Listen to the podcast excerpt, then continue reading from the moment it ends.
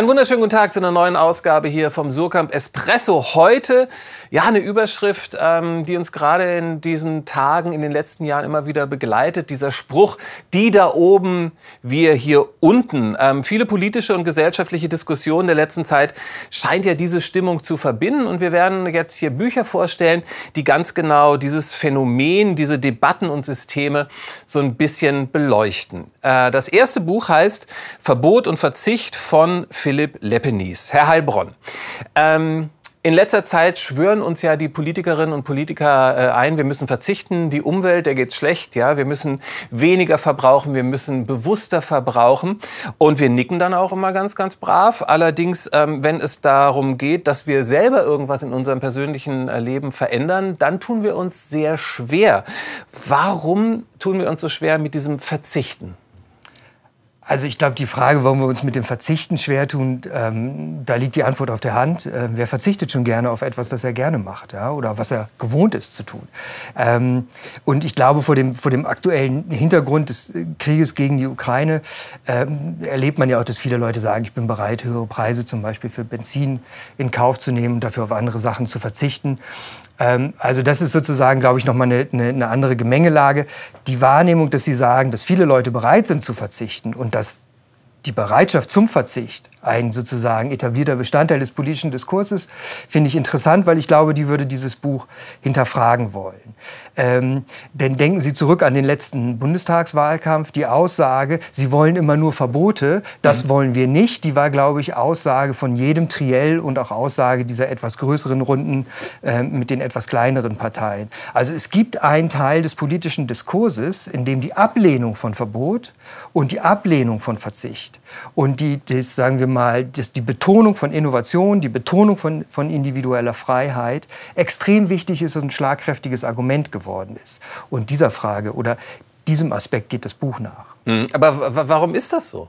Ja, das ist eine, eine, längere Geschichte. Also wenn Sie mit dem Denken von Max Weber zum Beispiel oder auch von Benjamin Franklin äh, vertraut sind, dann wissen Sie, ähm, dass Verzicht, äh, Sparsamkeit, das ist übrigens auch bei Adam Smith so, ähm, sowas wie Grundsäulen, Grundpfeiler für die Entstehung des modernen Kapitalismus waren. Ja, das finden mhm. Sie da so, sozusagen bei Max Weber ganz, ähm, ganz bekannt, der asketische Protestantismus.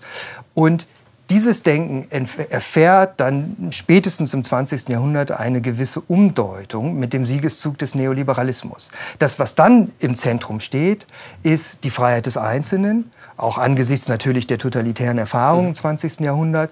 Und diese Freiheit meint vor allem eins, nämlich die Freiheit zu konsumieren. Und diese Freiheit einzuschränken, ebnet den Weg zur Knechtschaft, um mal sozusagen einen Buchtitel aufzugreifen von Friedrich Hayek, einem der Vordenker des Neoliberalismus. Und wie dieser Wandel im Diskurs von Verbot und Verzicht sind elementare Teile äh, dessen, was wir, wie wir wirtschaften und wie wir auch politisch mit uns, äh, miteinander handeln, äh, wie das von einem selbstverständlichen Teil übergegangen ist zu einem Teil, jedes Verbot ist eine Art von Eingriff in die Freiheit des mhm. Einzelnen. Diesen Diskurswandel zeichnet das Buch. Und der Autor, der sagt ja, dass diese Entwicklung, ähm, also dass die Politik für diese Entwicklung verantwortlich ist. Ähm, welche Versäumnisse äh, muss sich denn die Politik vorwerfen lassen? Ja, ich glaube, also so allgemein ist äh, es ist kein Buch, das sagt, die Politik ist daran schuld. Ja? Also sozusagen so allgemein, glaube ich, kann man das nicht sagen.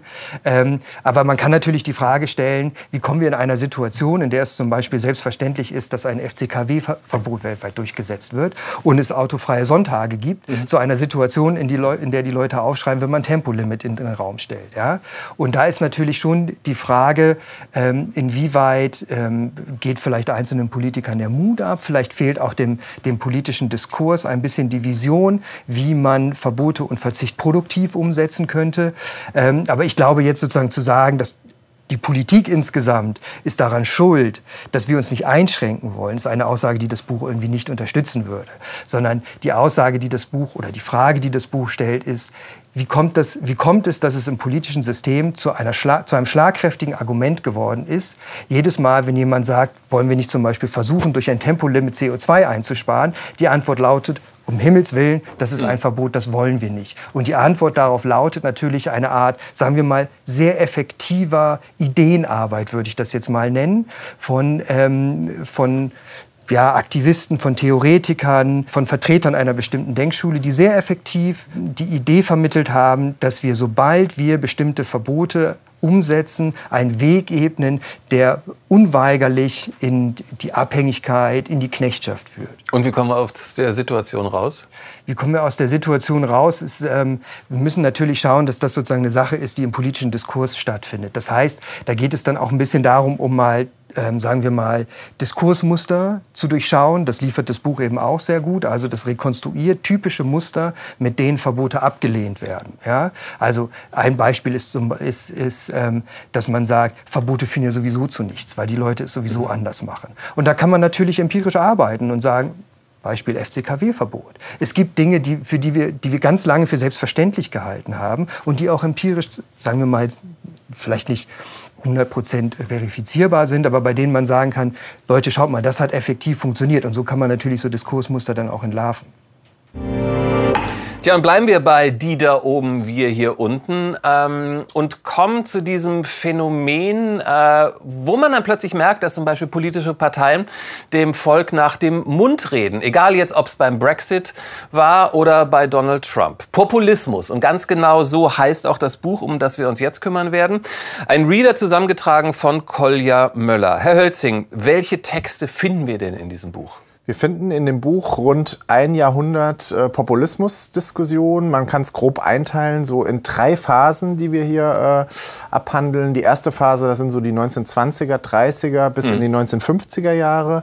Das ist im Prinzip äh, die ganze Diskussion um den Faschismus, um den Nationalsozialismus. Da haben wir als erstes, äh, so als Auftakttext haben wir Antonio Gramsci, der wichtig war, wurde dann auch und bis heute wichtig ist für die Populismusdiskussion ähm, mit seinem Konzept des Kampfes um politische Hegemonien. Wir haben Leo Löwenthal äh, mit seinen Studien zum faschistischen Agitator und Franz Neumann über Angst und Politik. Dann gehen wir in die äh, 70er, 80er Jahre. Ähm, da haben wir Texte von Isaiah Berlin, von ähm, Ernesto Lacklau äh, oder von Stuart Hall.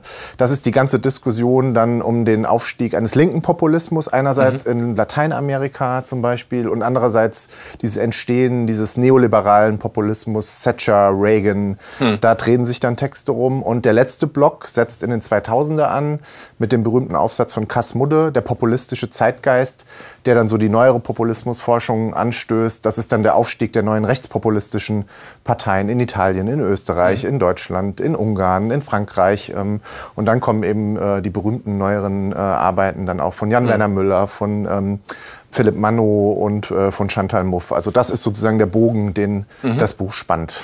Ähm, Sie haben es gerade gesagt, erste Partei, glaube ich, populistische Partei 20er Jahre in den USA. Ne? Und, und dann, jetzt haben Sie schon die Jahrzehnte aufgezählt. Gab es denn irgendwann mal so eine Zeit, wo Populismus auch nicht so Fuß fassen konnte? Oder äh, eigentlich Populismus hat immer eine Hochzeit? Wie kann man sagen? Ja, man kann sagen, also die erste populistische Partei ist sogar Ende des 19. Jahrhunderts schon mhm. in den USA. Das ist die People's Party oder Populist Party. Ähm, und damit beginnt eigentlich eigentlich schon dieses Phänomen äh, mhm. mit sozusagen dem Beginn der, der Moderne oder der Hochmoderne. Immer wenn die Moderne in so Krisen gerät, könnte man vielleicht sagen, entstehen äh, diese populistischen Parteien, die dann immer das ist so, so ein sozusagen Merkmal, das man okay. vielleicht äh, so grundsätzlich am Populismus äh, festmachen kann, ist, dass dann eine Spaltung stattfindet. Wir, das Volk, das reine, das unschuldige mhm. Volk, mhm. gegen diese korrupten Eliten da in Washington, in Berlin, in Paris. Und da gibt es dann immer wieder auch äh, Agitatoren, politische Parteien, politische Anführer, äh, die das ausnutzen und sozusagen damit spielen, mit diesem Gefühl, das sich da breit macht in der Bevölkerung. Und so kann man sagen, dass es immer wieder, wenn es zu, zu, größeren gesellschaftlichen Krisenphänomenen mhm. kommt, auch dieser Populismus in der, in der Moderne immer wieder auflebt. Jetzt könnte man natürlich aber glauben, dass wenn so ein Phänomen so alt schon ist, dass irgendwann der mündige Bürger, die Bürgerin mal sagt, naja gut, da weiß ich jetzt, wie es funktioniert, da mache ich nicht mit. Warum machen alle mit? Oder nicht alle, aber sehr, sehr viele. Schön wäre es, ja, dass ja. wenn das passieren will. Wir tragen natürlich mit diesem Buch zur Aufklärung Absolut. über das Phänomen bei. Ja. Vielleicht äh, äh, wird das sozusagen dann etwas äh, bekannter in, in mhm. der breiteren Bevölkerung. Und es wird natürlich auch durch die Diskussion, glaube ich, in den letzten Jahren, äh, die wissenschaftliche, die öffentliche, ist zumindest ein Bewusstsein dafür mhm. entstanden. Aber natürlich ist das sozusagen immer wieder auch diese Krisen entstehen immer wieder in neuen Konstellationen. Das ist ja nicht sozusagen, die Krisen sind nicht immer gleich, ne? sodass mhm. sozusagen die, die Wut oder der, der angestaute Frust, der entlädt sich immer wieder an anderen Phänomenen, auch auf eine gewisse Art und Weise. Ne? So dass, Vielleicht wäre es ja mal was für den dass, Schulunterricht. Dass sich das nicht wiederholt. Das wäre auf jeden Fall was für den Schulunterricht. Dafür ist das Buch gedacht, mhm. auch für den Universitätsunterricht. Also äh, Aufklärung im besten Sinne. Kommen wir jetzt hier im Surkamp Espresso vom Populismus zum Faschismus. Das ist ja für viele gar nicht so ein großer Sprung. Ich bin gespannt auf das nächste Buch. Herr Heilbronn wird es vorstellen. Es heißt äh, Faschismus und wie man ihn stoppt und kommt von Paul Mason.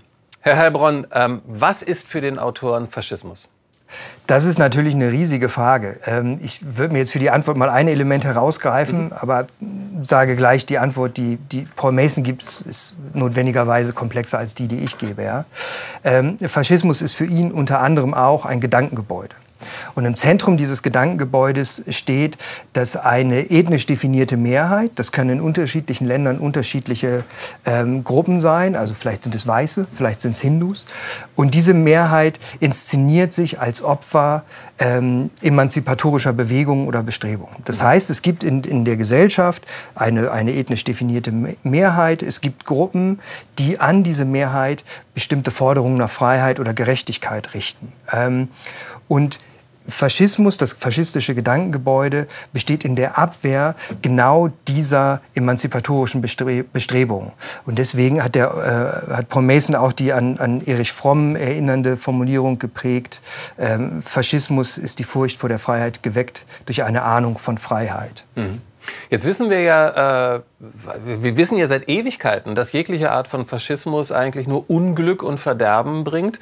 Aber ähm, was macht die Menschen dafür immer noch so anfällig? Ähm, also auch da wieder die Antwort, die er gibt, ist, ist, sehr viel komplexer als das, was ich jetzt sage. Aber ein ganz wesentliches Element ist, ähm, wir, wir leben unser Leben häufig im, im, im Lichte, sagen wir mal, impliziter Überzeugung. Sie gehen zur Arbeit, sie nehmen Kredit auf, sie zahlen den Kredit ab. Und das, das steht nie groß zur Disposition. Sie tun das vielleicht, weil es vernünftig ist, weil sie es vernünftig finden. Vielleicht tun sie es aber auch, weil sie denken, es geht nicht anders. Und dann gibt es aber Situationen, in denen diese Art von Selbstverständlichkeit aufbricht, in der sich Risse zeigen zeigen. Ähm, das kann passieren, wenn es zu einer riesigen Wirtschaftskrise kommt. Wenn Sie bisher immer zur Arbeit gegangen sind, weil Sie denken, Sie müssen ja Geld verdienen und Ihren Job verlieren, mhm. dann endet diese Notwendigkeit. Und genau in diesem Augenblick öffnen sich Räume, sagen wir mal, für politische Vorstellungskraft. Und in genau diesen Räumen sind Menschen vielleicht ansprechbarer für die Art von Gedankengebäude, das ich eben skizziert habe. Vielleicht für die Art von Erzählung. Schaut mal, was passiert denn? Du hast deinen Job verloren. Warum hast du deinen Job verloren? Vielleicht andere, weil andere den jetzt haben. Vielleicht haben andere ihn dir weggenommen. Du sollst dich einschränken, damit andere mehr haben. Für die Art von Erzählung ist man vielleicht anfälliger, wenn diese Arten von Selbstverständlichkeiten, die wir im Alltag pflegen, aufbrechen, enden, problematisch werden. Und das sind sozusagen die historischen Risse, ähm, auf die Paul Mason verweist. Und ich glaube, das kann man schon so sagen. Einer dieser Risse ist objektiv die Finanzkrise, die wir erlebt haben 2008. Ähm, viele Menschen haben ihr Erspartes verloren, viele Menschen haben ihre Arbeit verloren. Und das ist genauso ein Moment, in dem ähm, unklar wird, ist diese Wirtschaftsordnung, funktioniert die eigentlich noch für alle? Mhm. Oder funktioniert sie nur noch für wenige? Und wenn sie nur für wenige funktioniert, wieso und für wen? Und es ist, glaube ich, kein Wunder, dass wir sozusagen in der Dekade danach eine starken von bestimmten autoritären Tendenzen erleben. Und genau das ist sozusagen der Erklärungsansatz Ansatz von Paul Mason. Jetzt heißt ja dieses Buch ähm, Faschismus und wie man ihn stoppt. Ja. ja das finde ich äh, sportlich. Wie stoppt man ihn denn? also auch hier wieder natürlich irgendwie, meine Antwort ist nicht so komplex wie die des Autos, aber es ist klar, dass eine Gesellschaft immer aus sehr unterschiedlichen Bestrebungen besteht. Und der Siegeszug des Faschismus ist historisch auch immer eine Schwäche der Kräfte, die versuchen, ihn zu bekämpfen. Und ähm, da gibt es, historisch sind das zum Beispiel die Sozialdemokratie, aber auch der Liberalismus.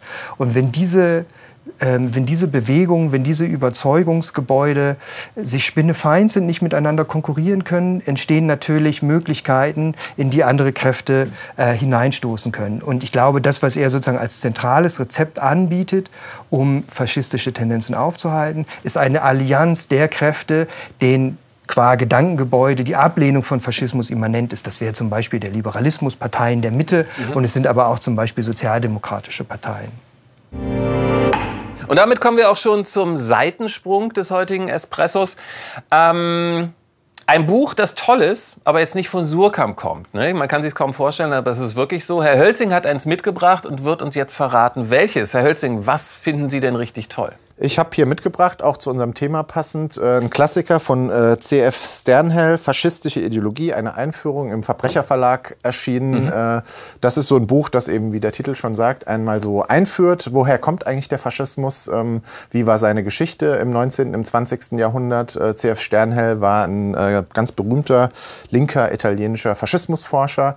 Ähm, das Buch ist auch ein wenig kontrovers gewesen, weil er die überraschende These verfolgt, dass der Faschismus in den 1890er Jahren in Frankreich entstanden ist, mhm. nicht in Italien oder Deutschland, was einem erstmal so ja. einfallen würde. Ähm, und äh, ein sehr interessantes und eben klassisches Buch, äh, mit dem macht man keinen Fehler, wenn man sich ins Thema einlesen will. Okay, dann vielen Dank für diesen Tipp und Ihnen natürlich auch vielen Dank für die Aufmerksamkeit. Wir sehen uns. Bis dann. Tschüss.